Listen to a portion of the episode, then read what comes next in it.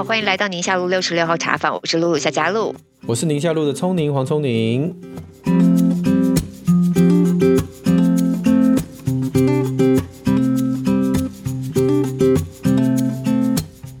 我今天这一集对我们来说是别具意义的一集。哦，怎么说？就我们两个距离非常非常遥远啊。是哈，你现在是在那个阿阿拉斯加吗？我们做这节目这么久了，第一次是用远距的方式录音。当然，因为防疫期间嘛，然后这个过程当中，我们也讨论一下，我们应该要怎么样，不要停更啊。然后在设备上应该怎么样的精进啊？你今天是用什么东西录音的啊？对，不瞒各位说，我们其实之前有尝试过一次，后来声音实在太糟糕，所以失败了。那么就在这个苦恼的过程当中，上帝就突然之间给我一个灵感。我妈妈以前是广播主持人，我、哦、真的，对，她以前有主持台语节目，她以前有艺名哦，叫阿秀记啊。好，anyway, 阿秀记，阿秀记，对，阿秀姐，她有一些录音的麦克风，还有录音笔，还有什么的。那她不用了，留给我，我已经忘了这件事情，但是我印象中，在他给我的一个箱子里。然后我就灵机一动，我就跑去翻出来。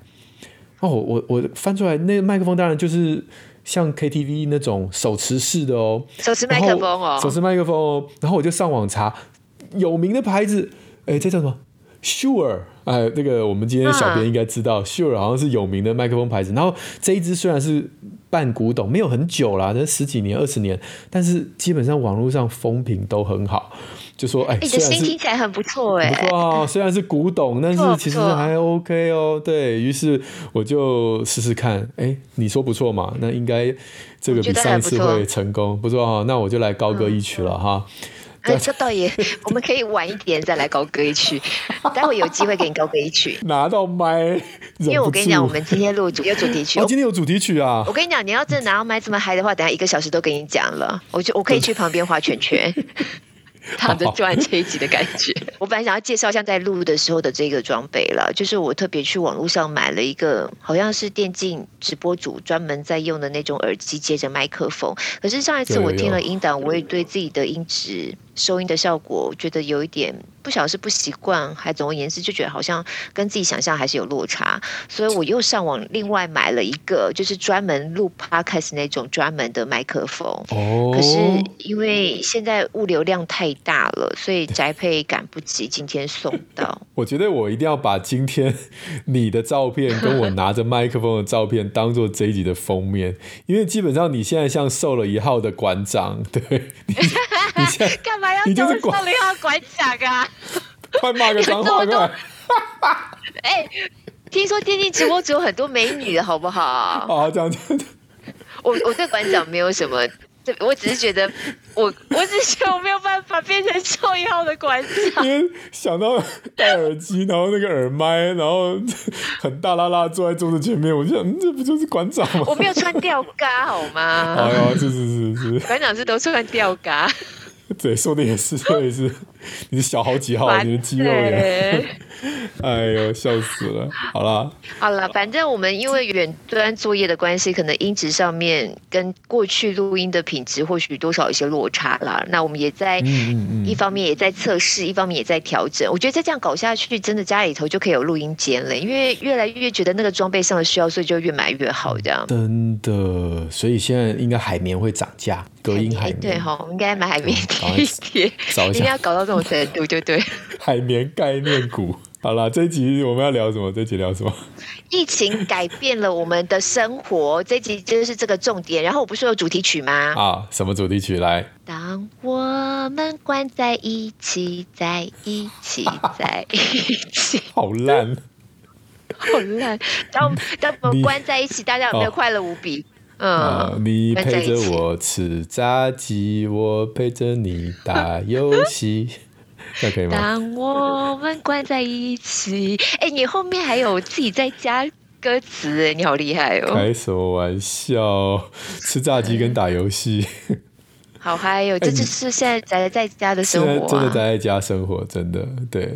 对啊，有没有一种恍如隔世的感觉？可是实际上，距离上一次我们能够自由活动。到现在，大家顶多大家听到这一集顶多一个月的时间，但已经觉得好久以前了。嗯、因为这波本土疫情啊，我稍微盘整一下这个时间序，是从五月十一号开始，国内第一次出现感染源不明的本土案例，那指挥中心就立刻升到二级警戒。嗯、那在五月十五号，等于五月中，那是一个礼拜六。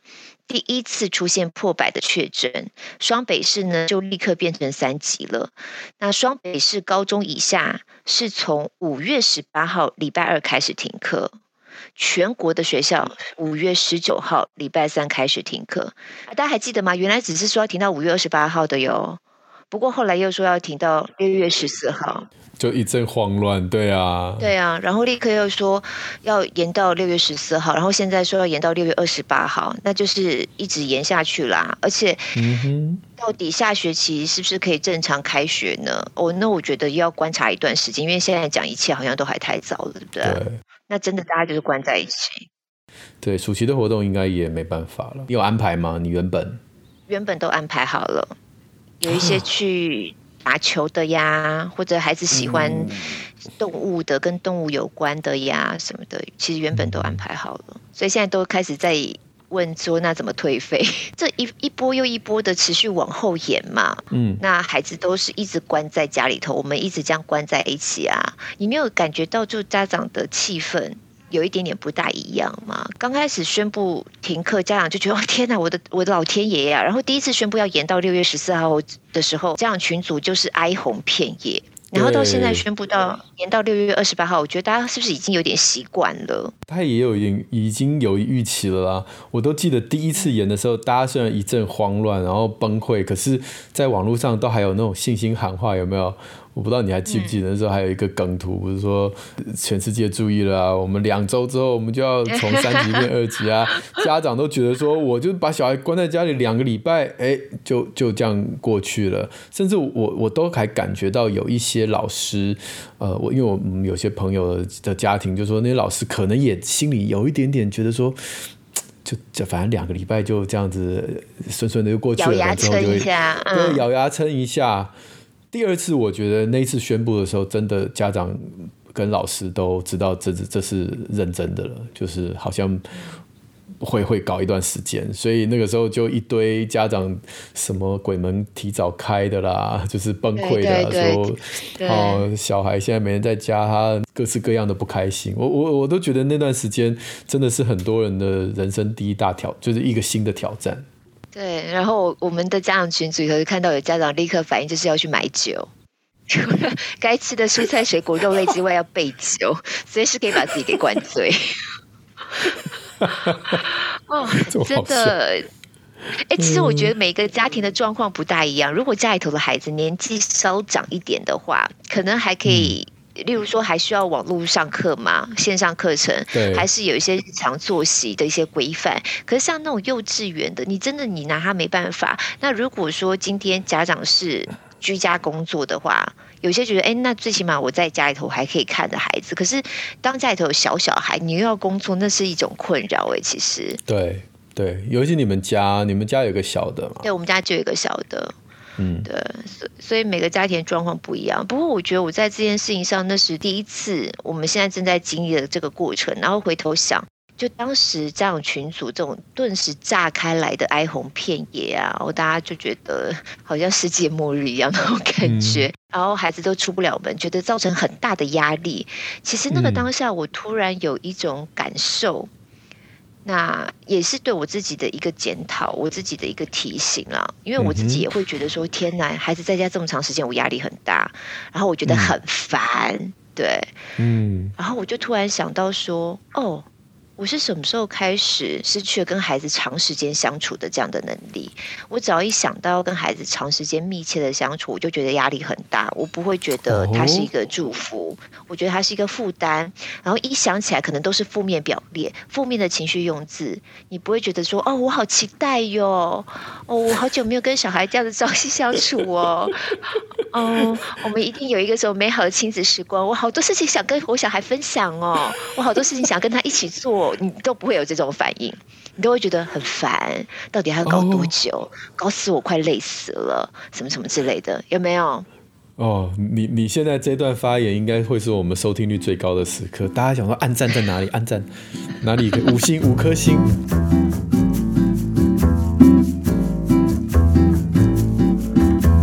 我承认，我承认我真的没有，从头到尾都没有这种想法哦。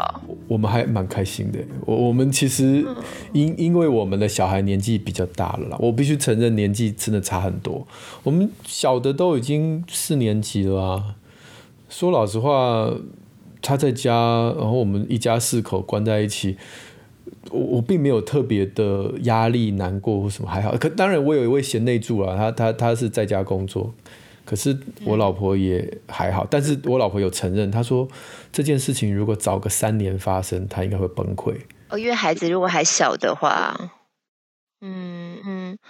对啊，我在网络上看到有一个很好玩的论述，不是家长在崩溃的时候，就有一个人说：“这个我们不是以前对于孩子的教育有很多的期待，那现在其实关在家里面，这几个期待都被满足了啊！”哈，我问你几项哈，他说一共有九项。他说第一个，现在这个没有早自习，家长跟孩子都可以睡到饱，然后那个自然醒，有吗？没有到自然醒，但是确实睡得比较久哎，因为我们的第一堂网络上课是八点半嘛，所以他只要八点半之前坐在那边就可以啦。我老，我老婆真的现在真的是睡到自然醒，以前为了要接送小孩，然后还要让他们先吃点早餐，然后就就会要很早，可能六点多就要起来。现在她都以前都是六点多叫起来，对对，现在不用了。而且呢，因为她睡到自然醒，我小孩自己学会煎蛋了。对，妈妈还在睡哦。那 我我有点饿，那我煎个蛋好了。好，这第一个哈。第二个就是、嗯、老师上课，家长可以旁听。有，可是老师会压力很大？然后家长时不时就突然插进来一句话。我 我是不会插进去一句话。可是以前我们要知道孩子的学习状况，我们根本不可能知道。我们一定都是 second hand information 嘛。就是问老师的，问问孩子。现在其实也没有特别需要问，在他后面稍微看个二十分钟，你大概就知道他以前为什么。看二十分钟这么久哦？对啊，因为他们以前常常开老师玩笑啊，小孩嘛，总是会讲老师什么某某老师怎样怎样怎样。怎样那、嗯、对啊，然后你就坐在旁边听着。哎，真的蛮好笑的，你就会觉得说，原来以前老孩子讲的那个内容，现在那个历历在目，就在面前演。我我这个是好笑的部分，但是我觉得另外一个程度就是，我们可以了解孩子在上课的时候跟同学之间的互动，跟老师的互动。那你会入镜吗？我会入镜打招呼，哎，就嗨这样子，然后就退出。然后你有穿 有穿裤子吗？有啦，是这些爸爸哦。对，有一次啊，有，有一次啊，我就是我就是敷脸呐、啊，然后敷是那个绿色泥状狗狗的，有没有？然后我们家孩子在上网课嘛，我只是坐在旁边，不晓得拿个什么东西给他之类的，结果他居然超可恶的，他就立刻把镜头对着我这样子，他他就我就脏我哎，我就真的就这样被脏到嘞，然后一脸绿色狗狗，我就这样晾在大家面前，这样有对吗？大家说啊，后来就有家长就说：“害我现在看新闻都会想象到那个画面。”期待敲碗敷那个绿色面膜的那个播新闻。哎、欸，他们没有问你哪一排吗？啊、你可以来夜配一下。来夜配一下，有啊，不是之前就有一个老师，也是网络上的梗图嘛，就老师提醒家长就是。嗯衣服要穿好这样子，对对对对，然后爸爸不要穿个四角裤，就在镜头前面晃来晃去。没有错，没有错。你上次跟我讲一个更好笑的梗图，是说如果是年纪小的小孩，每次线上上课就到处秀。对，就有一个梗图啊，就把小孩分成两组，一组是年龄比较小的，一组是年龄比较大的，然后。连呃比较小的那组呢，他们就会一直，你看这是我们家的猫，你看这是我们家的狗，然后捧着电脑说，你看这是我们的房间，这是我爸妈的房间，什么什么的，一直在介绍。要不然就有听到我的声音吗？有吗？有吗？Hello Hello 这样子。然后年龄比较大那一组呢，所有的镜头都是关起来的，都不让老师看到他们到底有没有好好坐在那里上课，所以老师就必须点名。哎，聪宁聪宁，你现在有在线上吗？露露 Hello，有听到声音吗？露露这样子，都是黑的。都是黑的，真的真的。我女儿的那个画面是全部人都开着，我儿子就有一些人关着。哎、欸，我们家也是。嗯，我儿子比较乖，是开着。然后我儿子说：“你知道关着这些人都在干嘛吗？他们都在打电动。”哦，所以你儿子也知道哎、欸。他知道，因为老师会点名，比如说，哎、欸，接下来问题那个悠悠悠悠悠悠，你你要回答问题，然后悠悠就会私讯我儿子说：“老师问什么？老师问什么？”因为他刚刚在打电动。搞得小孩上课很忙哎、欸。对啊，我我儿子根本就是把风的，我全班都跑的是他一个在把风那种感觉。所以他是有点像是共笔的那种角色，你知道吗？对对对，就班上总是要几个同学，对，要几个同学比较认真的。对啊，真是笑死了啊！第三个，第三个是午餐可以不用吃学校的营养午餐。有些人觉得学校营养午餐很难吃，那可以享用家长准备。嗯、这个可能你们家。你你你，因为你中午要上班嘛？OK，对，这个我偶尔可以做到，就是先跟他们吃午餐，再匆匆忙忙的离开这样子。哦，很棒哎！那你现在跟他们多吃一餐了，那以前只有早餐可以一起吃。现在我们的相处时间真的比以前多很多。嗯、等一下我们可以多一点分享，我觉得最近有很多不一样的体会。嗯。第四个是可以不用穿制服，可以穿自己喜欢的衣服，这个也有。这个我跟你讲，我不晓得大家家里头是不是同样状况。嗯我不要讲我们家大的孩子，我讲我们家小的孩子。我们那个最小的啊，以前上幼儿园啊，哎，每天都要穿得很漂亮，他一定要穿纱裙，即使上体育课也是这样。就是，然后要最好是那种转一对转一圈，那个裙子可以飞起来的那种，有没有？自从他不用去学校之后，他几乎每天就是穿着他的小内裤，他连裤子他都懒得穿，然后就要逼着他。我现在就是跟他讲说，你好歹起床了，我们就是。今天新的一天的开始嘛，然后头发还是绑起来，裤子穿起来，这样感觉起来就是不是一整天都好像东倒西歪的那个状态。可是我那天就跟我老公说，你有没有发现他已经很久没有穿裙子了？他连他裙子他都没有，他真的他就懒得拿出来穿呢。所以每天就是超自在呀、啊。这不是连大人都一样吗？那个宅女小红不是发一个梗梗文说，现在连早上起来穿胸罩都觉得太正式了。真的耶，大家就而且因为即使你视讯要开视窗啊，你就是上半身 OK 就好啦。对对对对对，下半身。因为我一个不小心要上厕所，一站起来的时候，Whoops，Whoops，糟糕。不用穿制服啊！第五个，第五个就是呃，我觉得这个是线上学习的资源，慢慢可以融入学习，这是对的啦。对对，好，而且常常可以使用三 C 产品。现在孩子天天都在三 C，哎呀，这个这个问题我们好像其实那个眼睛的那一集也会提到，之后我们也会稍微有其他的这个 podcast 来聊这件问题哈。第六个，不用打扫校园环境。不用扫厕所，我们家孩子在学校就要负责扫厕所。真的哦，对，应该把这件事情融入家里啊，叫他扫家里的厕所。可是在家里头标准就很低啊，家里头赶人家洗个碗，你就要跟他说谢谢的，有没有？也是也是，对啊，嗯，孩子多、啊。但我觉得他们现在在家事上面也慢慢，就跟我刚刚讲，至少现在会煎蛋了，然后现在他们会会用洗碗机了。然后他们没事也会把这个浴室整理整理，感觉在家待久了，他们自己也会开始觉得，哦，这是好乱啊。应该做些什么？对，做。以前都觉得，反正我上学回来就会变干净嘛，才不是，好不好？请你自己处理。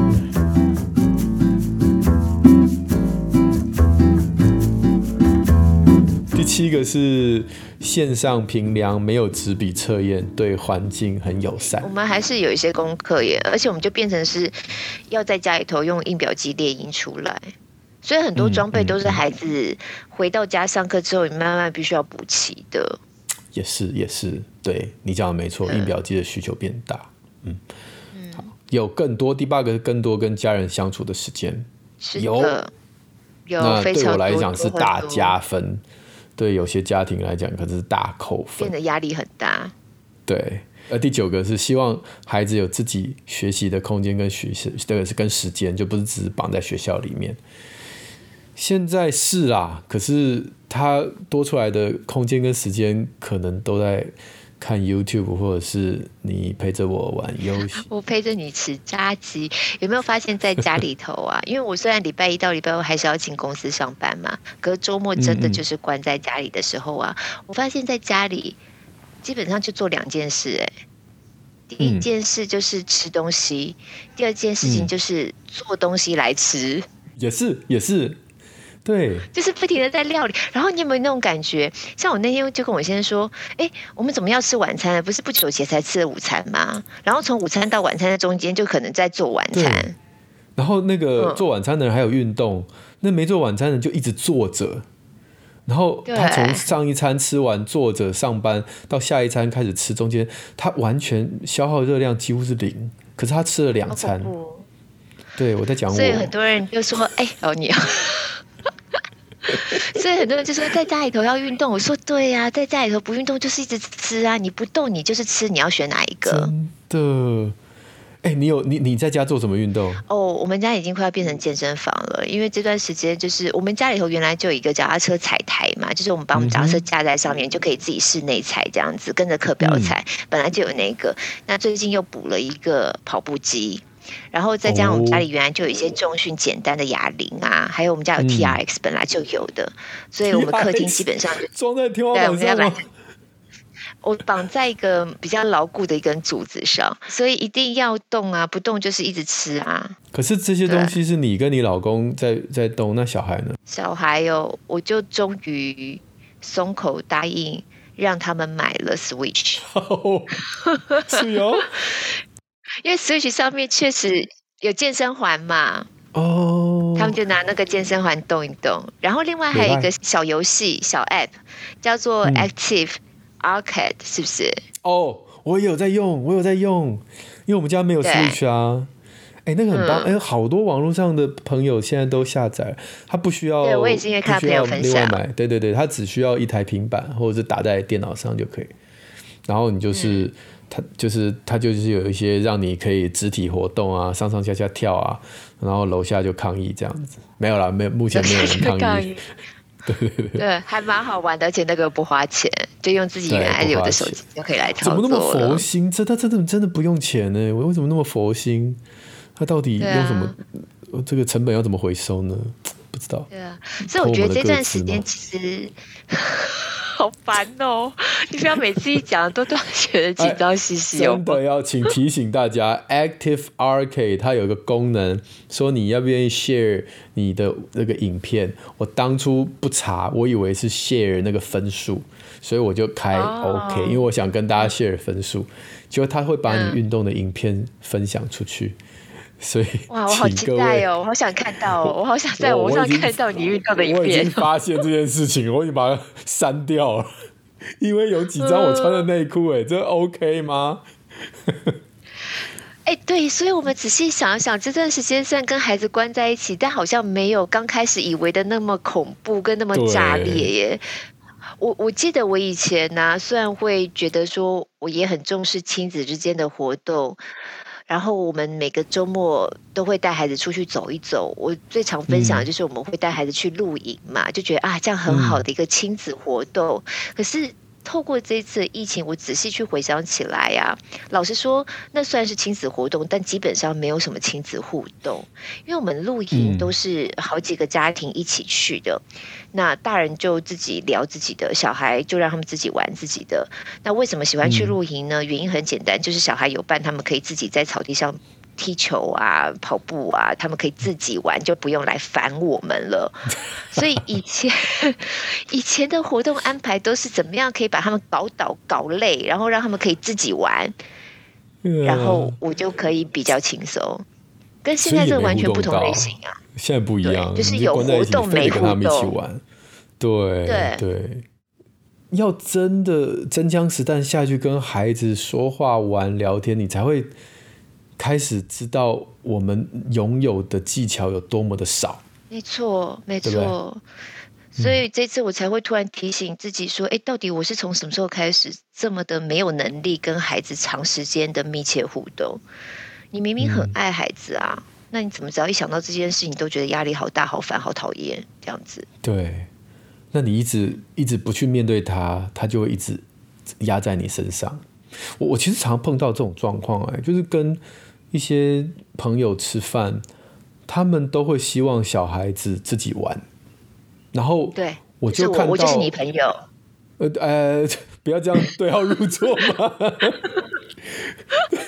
但是如果今天那个年纪比较大的，像像上次有有这个之前好几好很久还没有疫情的时候，有朋友来我们家，那他的一个孩子比较大，所以大孩子跟我们家两个稍大的孩子，当然三个人玩在一起就 OK，可是那个小的就被晾在旁边。好了，那晾在旁边，他会他会干嘛？缠妈妈嘛，妈妈怎么我要这个，妈我要这个，妈你看，那我们大人聊天就一直被打断嘛。那我就觉得那个客人也不太好意思，那他就他就一直搪塞他，哦，甚至就把手机要给他。我看了有点于心不忍。那我跟那个孩，因为那个孩子年纪虽然很小，但是我们有一起玩过，所以我就放弃了跟大人聊天，我就去跟他玩。那那那个那个妹妹就很开心嘛，我就跟她，反正就是家，她在我们家嘛，我们爱玩什么就玩，然后大家就会拍照啊，说哦，黄医师什么孩孩子王啊，怎样又怎样的，那我就觉得我的孩子小的时候，我也是这样子啊，就是。我去人家家，或者跟大家一起出去，人家的小孩比较大，我的小孩被晾在旁边，我也是下海去跟我自己的小孩玩啊。然后这我的我的经验就会跟你相反，就是今天跟其他家人出去玩，然后玩到最后，我跟其他家人其实没有很熟，我都跟我自己孩子在玩，然后我就想，那我干嘛？要千里迢迢跑到人家家呢？我在我自己家跟我孩子玩就好了。我跟我我跟其他朋友，我可以可以可以在 Line 聊天，或者在 Facebook。我我那个时候的想法是这样。是的，你还是需要去千里迢迢去你朋友家，例如说来我家，这样你就可以把我孩子带去跟你们一起玩。谢谢。然后我就可以。在旁边，我的功能很明确了，这就是从从年轻时候当工具人，当到四十几岁还是工具人的概念。你看，我跟你讲，这就是一个 mindset 问题。你只要一跟我讲像这样的例子，我的反应立刻就是：哎，那太好了，以后我们一起出去，你就可以把我小孩带去一起玩。你就是我，我跟你讲，这就是在这一次的疫情期间，我觉得我最需要自我检讨的一件事情。哦，我真的一直对啊，我一直很想把跟我的孩子互动。的这个很，其实应该是很珍贵的，应该是很宝贵的一个时光，一直想把它推出去，外包出去。哎，谁可以帮我弄一下？谁可以帮我顾一下我小孩？哎，那你觉得这几个礼拜有没有什么进步？就不都不要说进步啦，你其实很棒了，就是有没有什么新的发现？没关系，你就说进步好了。不要不要不要这样，想要很委婉。哦，我觉得。我觉得我从这个角度来思考这段时间跟孩子的相处，其实。没有我我想象的这么困难，而且这段时间我就每隔一个礼拜吧，就会问一下小孩，就说你们喜欢现在的生活吗？嗯、其实孩子的反应都是很正面的耶，他们喜欢在家里头，然后甚至他们会开始吃到一些我煮的东西，然后发现哦，原来你会，原来你很厉害哦，或原来你知知道这怎么弄，然后或者是我会好吃，原来比爸爸好吃。原来你煮的水饺是熟的，是熟的。大家如果不知道这个梗，可以往前听，不知道哪一集。对，我已经忘记哪一集有说到这个事情。对，而且我们家因为姐姐她很喜欢，有时候去网络上看一些烘焙的影片。所以他他们又有去参加有一个节目录影，那那个节目录影就带小朋友一起做烘焙，然后读故事的节目。所以他们其实比我有概念。嗯、我这几天周末在家里头啊，像要做一些什么派呀、啊、什么的，是他们提醒我说，你应该要先弄什么，再怎么样，这个要先考过啊，什么什么的，我才知道说哦，哦，原来要这样。对，所以我们就会一起互动。然后姐姐就说：“你那派皮上面最后不是要撒那个起司条吗？”然后姐姐就说：“我跟你讲，你可以放一点点柠檬皮，就是搓碎碎的柠檬皮放在上面，她觉得也不错，口感对香。姐姐就真的香味。”没错，然后姐姐就真的帮我弄了点柠檬皮，然后就撒在上面，吃起来真的就是有那个柠檬的香味，口感超好的。然后我就觉得很享受我们之间。我说我姐你超厉害耶，这是超好吃哎什么的。哎，这种我觉得我真的很久没有想到说可以这样经历，甚至有一些现在回想起来是很愚蠢的过程，可是很好笑，然后大家也觉得很。就是那个互动起来，感觉是很甜的、很幸福的。例如说，有一天晚上我们吃饭，就剩一点点的饭，一点点炒饭没有吃完。那我最讨厌捡菜尾了，我就叫我老公过来，我说我们两个猜拳，输的人就吃一口这样子，就把那盘吃掉。就我们两个猜了几把之后，没有想到孩子们看到了，他们也觉得很好玩，他们就凑过来猜拳。然后等于我们大家一起来读这一个，结果非常妙，因为那一次猜拳不知道怎么了，就几乎每一把都是我输，所以在我们剪刀石头布，大家已经是笑得乱七八糟了，因为就觉得一定是妈妈输，果然一出拳又是我输，哦，那更不得了，所以就才玩一个非常没有什么技巧就剪刀石头布的游戏，大家可以笑这样花枝乱颤，这样在地上滚，这种就是就觉得 后来想想怎么这么蠢啊，后 来就觉得说，哎，真的耶，那个画面很。很有幸福感，那其实它很简单，我们没有干嘛，嗯，我们就是玩剪刀石头布而已。后来就觉得说，诶，为什么会把孩子想的这么多都是负面的表述、负面的连接？跟孩子相处都是很辛苦的、很炸裂的、不愉快的，被孩子搞得这样子，好像就是会变得河东狮吼的妈妈。可是实际上。不应该是这样吧？我们其实是可以简单的相处，就可以很好玩、很幸福。对，我个人觉得这些改变其实是跟时间压力有关。因为以前，你看刚刚我们讲的九项，其实有好几项都会挤压我们的时间。那每个人最公平就是都只有二十四小时。我今天要上班，我有舟车的劳顿，我有这个通通勤的时间。然后我我我我这个要接小孩，我要干嘛？其实很多时间被挤这个紧缩在这一些没有办法，就是就是你跟孩子相处时间被压缩到剩下睡觉前。那一两小时，然后那一两小时，我们又要盯他功课，又要叫他赶快洗澡，要干嘛？我觉得那个过程当中，我们失去了跟孩子没有事情，然后关在家里面耍废的这样的一个经验。那其实，我我我觉得像我的孩子，这个前几天他就说：“哎，我没事嘞。”就是他把那天。嗯呃，我之前好像可能有，对对对，我好像有跟大家分享，就我会请他们做 schedule，说你今天如果说除了上课之外的时间，那你就是把呃你想做什么就写写写写写写下来。然后他说我已经超前部署，我就偷偷做完了。哦，做完那那好啊，那你那个我们来玩吧。好，那我就跟他丢丢球，对对，我就跟他丢球啊，干嘛？我就说你爱干嘛就干嘛。哦，你想看 YouTube？在家里丢球吗？对啊，对对，呃，楼下邻居真不好意思啊，我。又玩啊，就把家里电视给砸了，又丢球。对，那我觉得，即便对啊，即便他在旁边看影片，我都凑过头说你在看什么？他就跟我分享他现在在看的 YouTuber 啊什么，就哎、欸，然后我说你分享给我，这个好好笑。这样，即便是这些互动，都都是以前没有办法的，因为以前你就说你要睡觉还在看。好那那、啊、那他就会觉得说，哦，你出现就没好事，出现就是要盯我，出现就是叫我去睡觉，嗯，我觉得这对对对对对，所以我我觉得这些正面的感受是因为我们时间变多了，你们在一起做的事情越多，那就越有越越越不会觉得相处很很很紧张，辛苦，对对对，对，因为我跟你想做的事情可能有十件，我其中一件我觉得我现在想做，还是这样很好。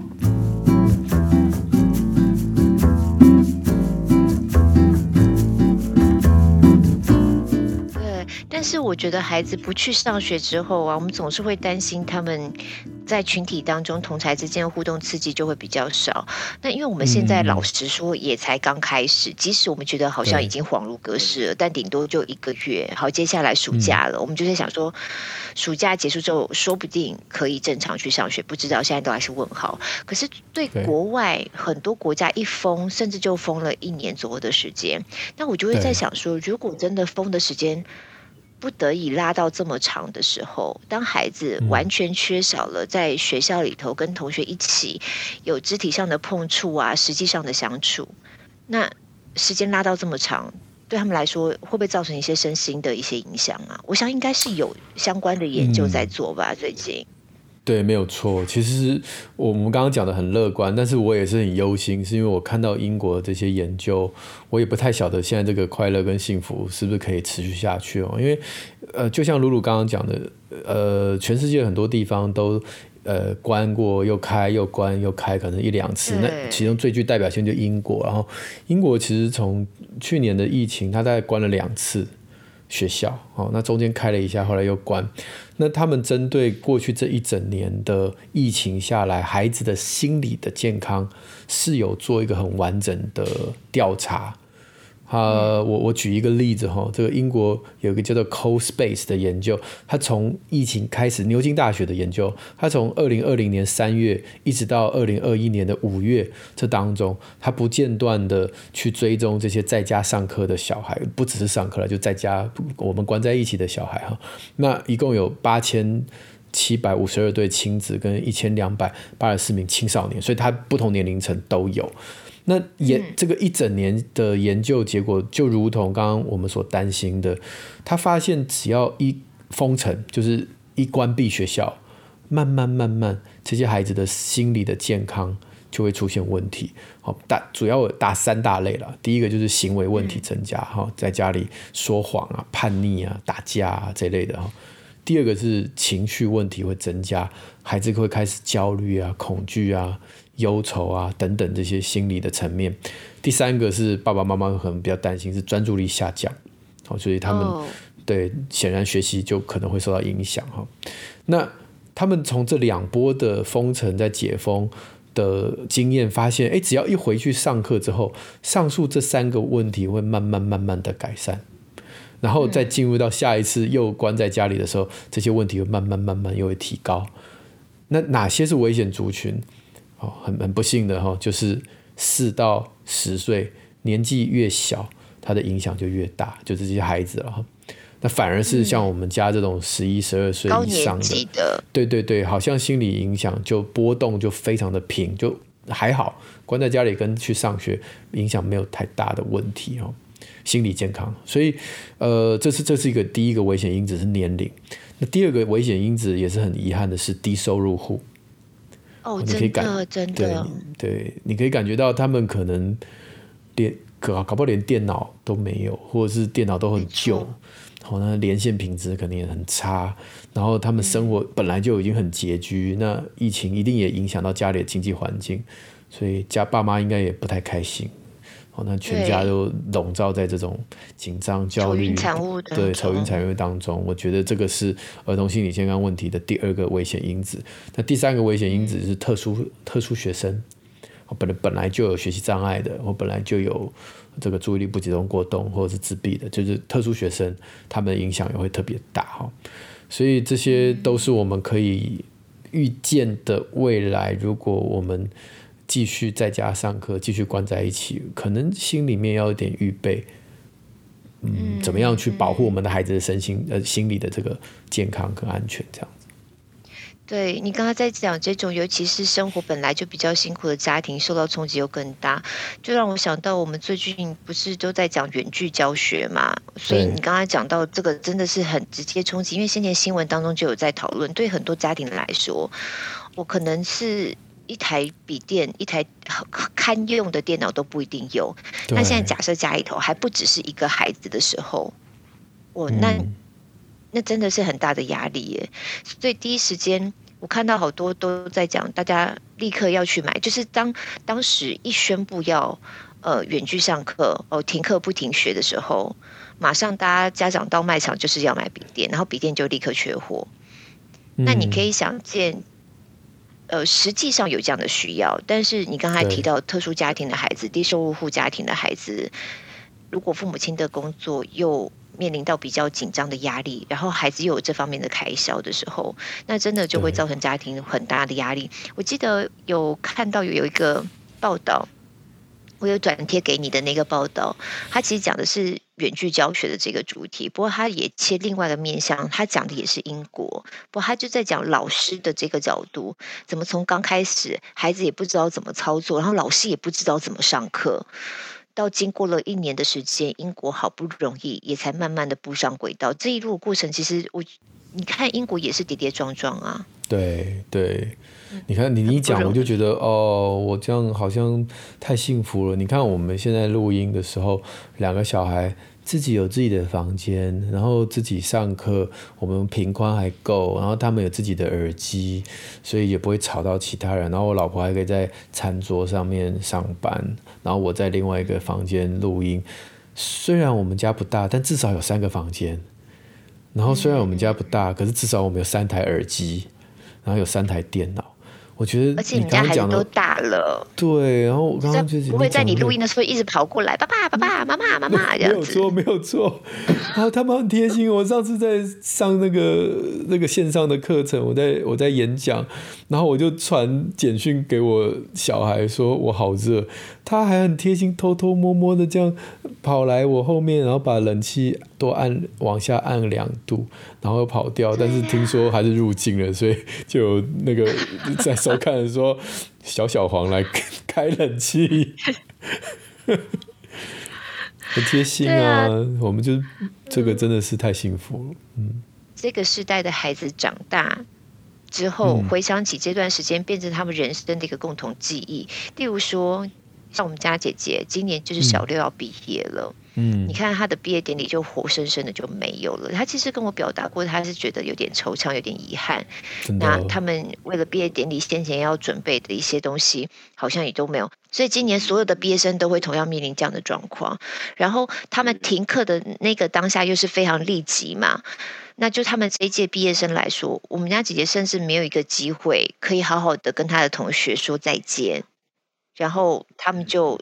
就迈入到下一个阶段，以后就不会像这样子的，一起上课、一起互动、一起讨论报告了，就就没有的这样，突然戛然而止的这个，哦，我觉得哦，对，这这对于这个疫情之下长大的孩子，可能也是非常特别的经验。我很想 echo 你这一段惆怅，可是 to be frankly，我不太能，我没有什么 echo，因为我我我觉得我们男生好像是怎么回事？家哥哥也是今年毕业啊。他根本不在乎啊！他说没有毕毕业典礼，yes，真的真的，他他没有很在乎啊。他们都觉得那些毕业的的，就是那些形式，他们觉得很很蠢啊。然后他也没有觉得要离开同学，他很惆怅啊，因为感觉他们在网络上都还可以联络。像他们群组里还有有一些已经转学的同学，也没有离开啊，是开始渐渐没有话聊，可是好像也没有消失不见。然后，然后我自己，你不要说他，我自己，我小学毕业，我完全不记得哎。真的啊？对啊，对啊。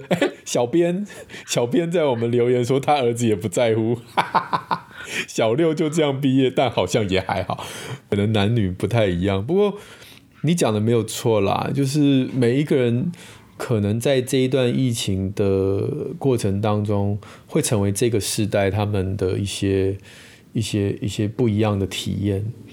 那刚才只有讲到问题，一直没有讲到解方。我也提提供大家一些简单的解方。当然，每个家庭状况不同。我是上网看了英国的一个非营利组织，叫做 Young Minds，啊，就年轻的心智。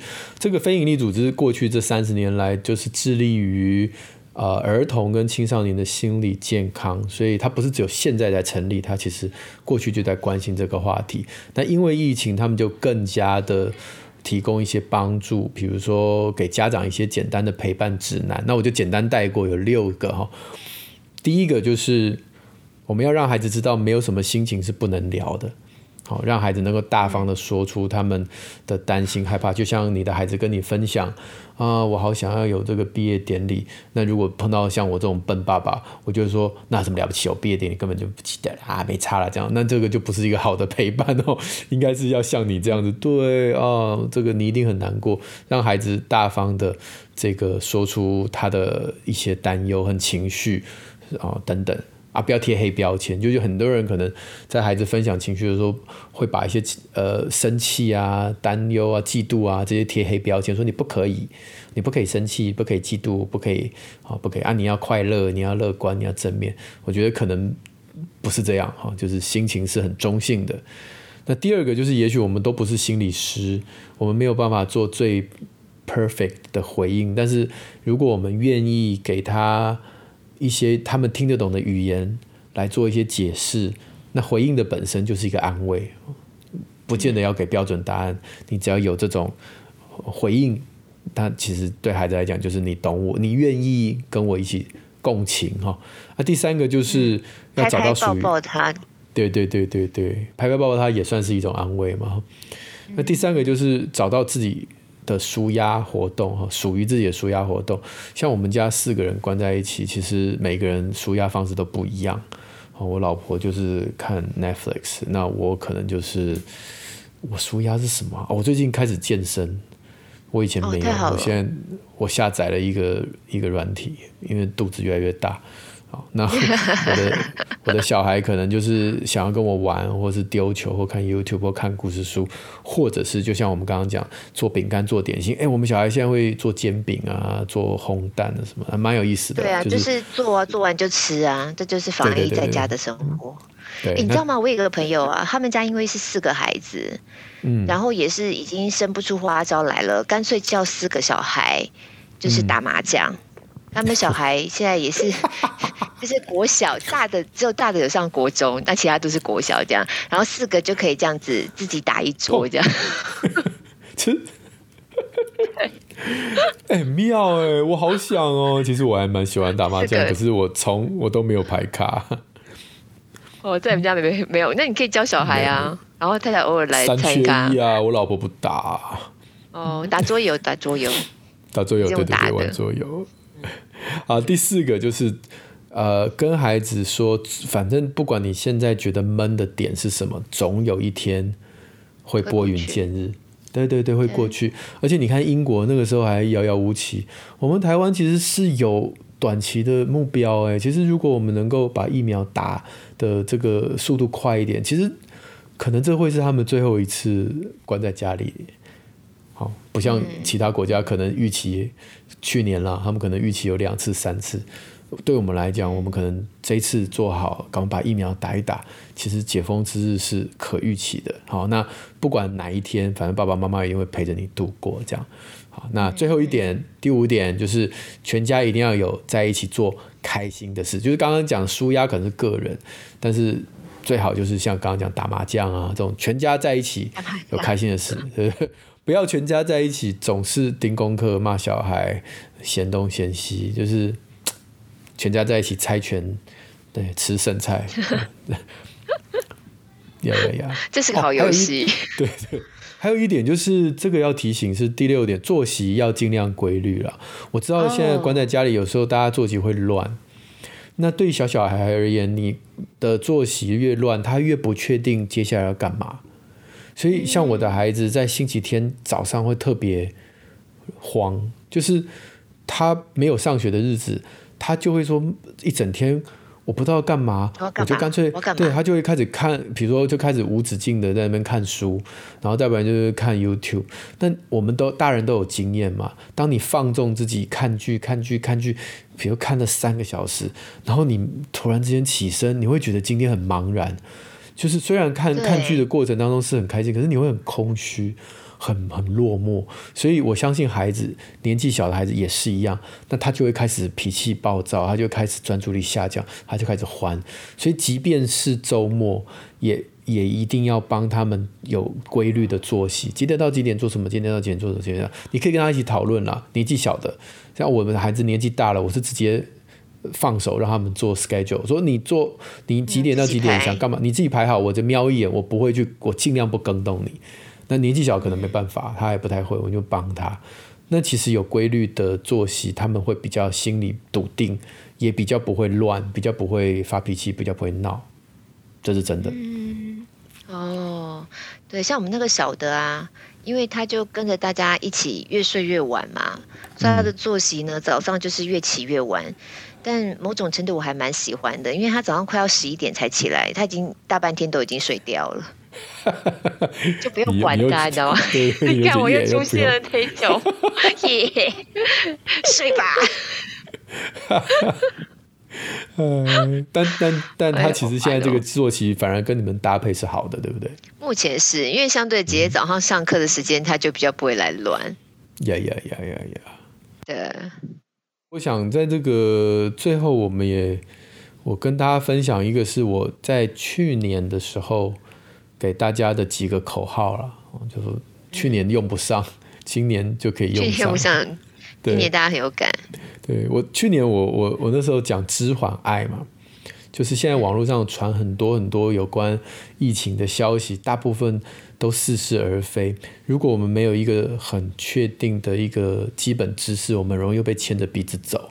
好，那怎么样能够拥有对于这个疫情的知识？当然就老王卖瓜啦。其实，在我的其他的。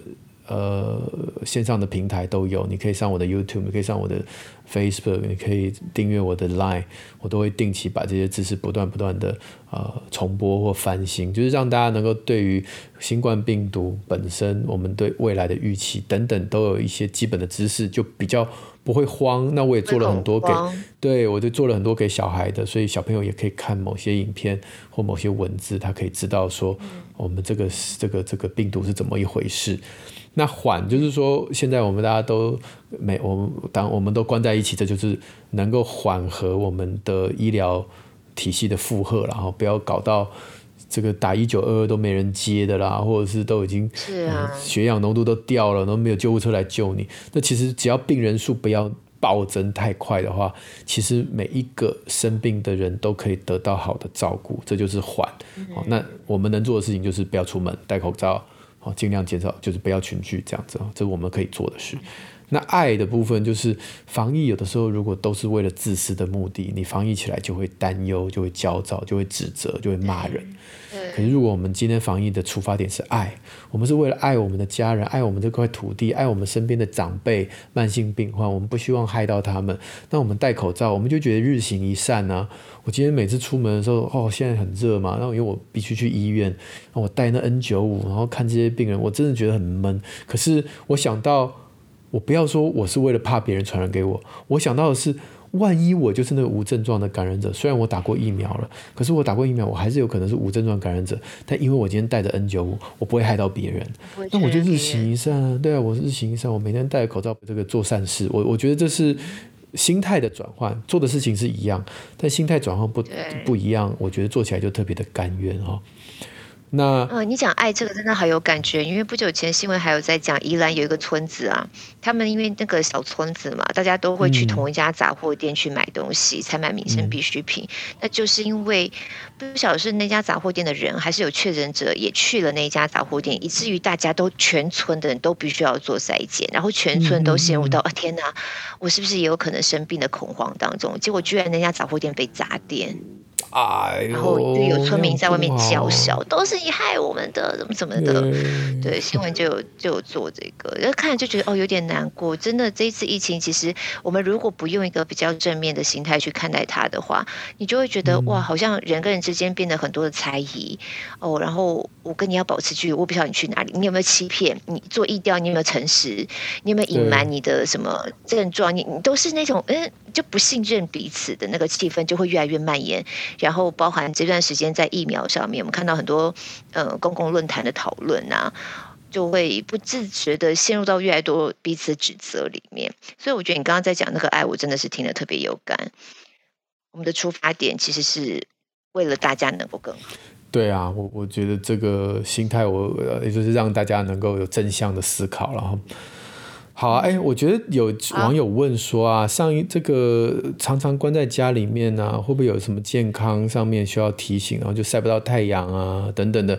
我是有一个小小的提醒，因为基本上你在家所有的营养素都可以从食物得到，但是晒不到太阳这件事情，我真的有点担心。那我就跟大家分享，我现在已经开始规律的每天就是全家人会吃维他命 D，因为我们真的以前一定晒得到。小朋友体育课一定晒得到，但现在可能真的一整个月都碰不到阳光。我是有给他们吃维他命 D 啦，嗯，给大家参考。如果家里头公寓有顶楼的话，我觉得说不定顶楼也可以，嗯，使用一下那个空间呢。我们公寓顶楼，我们我们我们顶楼被管理员锁起来了。哦，好吧，那就看大家有没有办法上得了顶楼。蜘蛛人他爬上去。他说：“因为疫情，好像怕不知道什么东西，然后就就哎，对啊，因为我有次要去顶楼跳绳，然后对，我就想过要去顶楼跳绳，又可以看远方，然后又可以晒到点太阳，然后又不会去打扰到别人。就后来上顶楼发现，不是怎么大家都上来了？是哦，这么好笑？没有开玩笑了。哦，我们最后一段时间，我们来回应一下听友的留言吧。哈。”养两只的妈妈，养两只的妈妈，嗯嗯，他是对听了我们那个关于体罚那一集很有感触。哦，他说我记得国中的时候数学补习班，记不得为什么有同学被老师处罚拿椅子站在桌上，有一个站不住椅子掉了下来，还被老师踹到墙角。我不记得在那里学到什么，也没有勇气去安慰那个同学，只记得当下自己很害怕，希望赶快结束离开这个课程，好不想再见到这个老师。谢谢你们分享关于体罚跟言语暴力的处理方式，觉得很有帮助。那下面这个 Christina 三宝妈她说。呃，这是会推荐给朋友的优质节目，两位主持人声音好听，口才又好，每次觉得听了都很有收获。谢谢你们的书本分享，最常在哄小孩睡觉的时候听你们节目，有时候还忍不住笑出声，噗嗤。哎，其实我自己，你看我们现在录完了之后，我们之后剪辑完，我们还会再听一遍嘛？其实我有时候也会边听边笑，想说啊，不都已经知道讲什么，还笑笑什么笑？这有这么好笑吗？啊，哎，那不错不错，自己的笑话自己会笑，应该就是好笑的笑话。自己笑话自己笑，可能笑点比较低吧。呀，好，我们还有很多的留言，我们下次有机会再一起回应哈。那有些留言感觉是要花点时间回应的。对对对对对，今天这一集你有没有什么推荐的读物或是文章呢？有有有，就是我刚才不是大概有提到我一个看了一个报道嘛，对，然后它其实就是独立媒体报道者的一个专题，叫做《当学生消失不见，心理健康恶化，英国如何因应疫情对教育的长期冲击》。撰文的这一位非常资深的记者，他其实是我一个非常非常要好的朋友。那因为他嫁到英国去了，所以其实这疫情的整个时间呢，他都完全经历了。然后孩子们没有办法上。学没有办法出门，他们怎么样在家里头变成就真的是 homeschooling，就在家自学。嗯、那他们家孩子又很小，所以他也要想尽各种的游戏跟孩子玩。那当然他在英国当地有看到英国有很多各式各样的这一年经历的点点滴滴。那也因为英国最近有开始出了一些调查。报告，那是跟这一年的封城可能对孩，就是你刚刚来分享的这些，对孩子的身心带来什么样的影响？嗯、所以他就写了这一篇，我觉得我自己看了是嗯帮助蛮大的，在这边就特别推荐给大家。我那篇文章我看过，真的是非常的嗯的扎实哈，所以看大家应该会可以对对对有一些体悟。那我这边要分享的是神奇故事安亲班，这是亲子天下为了疫情所开的新的服务哈，每天一小时，让孩子唱唱跳跳听故事。那为什么我要推荐？因为本人呢也有在上面。对的，反正他、这个、什么都有你耶。小黄叔叔，欸、小黄医师，你知道我现在常常这个小朋友来看我，哦、然后妈妈就说：“你有没有看到这位医生？他是小乐爸爸。”我小乐爸爸，小乐是谁？嗯、就是阿布，小乐是我的绘本嘛。然后里面那个主主角，然后我是我是创造他的人，哦、所以我是小乐爸爸这样。我就哦哦哦，有啊，上次。上次拎刀拎刀金娜他们来也是为了你是小乐爸爸呀，孩子们全部都拎上来了。对，粉丝见面会。对，总而言之是怎么样去，那是免费的哈，所以大家都可以上去看，然后也可以重复观看，在我们的这个底下的资讯栏会给大家网址。那另外，其实我也跟大家分享，亲子天下有很多线上学习的亲师生大补贴哈，就是刚刚是年纪比较小，大小孩也有一样这些。呃，停课不停学有用有用的资讯，免费资源都在我我们接下来给各位分享的网址上可以找到哈。那还有一些影片清单，就是亲子天下做的一些乐乐 TV 啊、唱跳啊、学知识啊，从零岁一直到八岁、十岁左右，大概都可以找到属于你们孩子的一些呃线上资源的影片。对对对，所以东西真的超多耶，大家就连接上去看，因为实在是。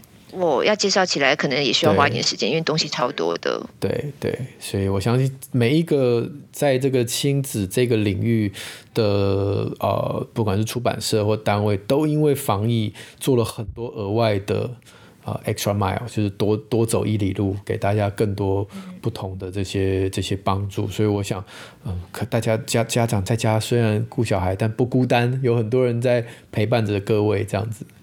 提供各种素材可以来好好使用，而且你看都不用钱，多棒！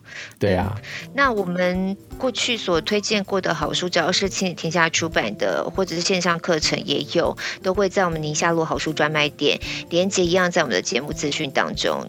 嗯，所以大家如果有需要的话，都欢迎点链接去参考。好的，如果你用 Apple Podcast 听，记得五星帮我们赞一下哦。那我们许愿池也持续开放中，下周空中再会喽，拜拜。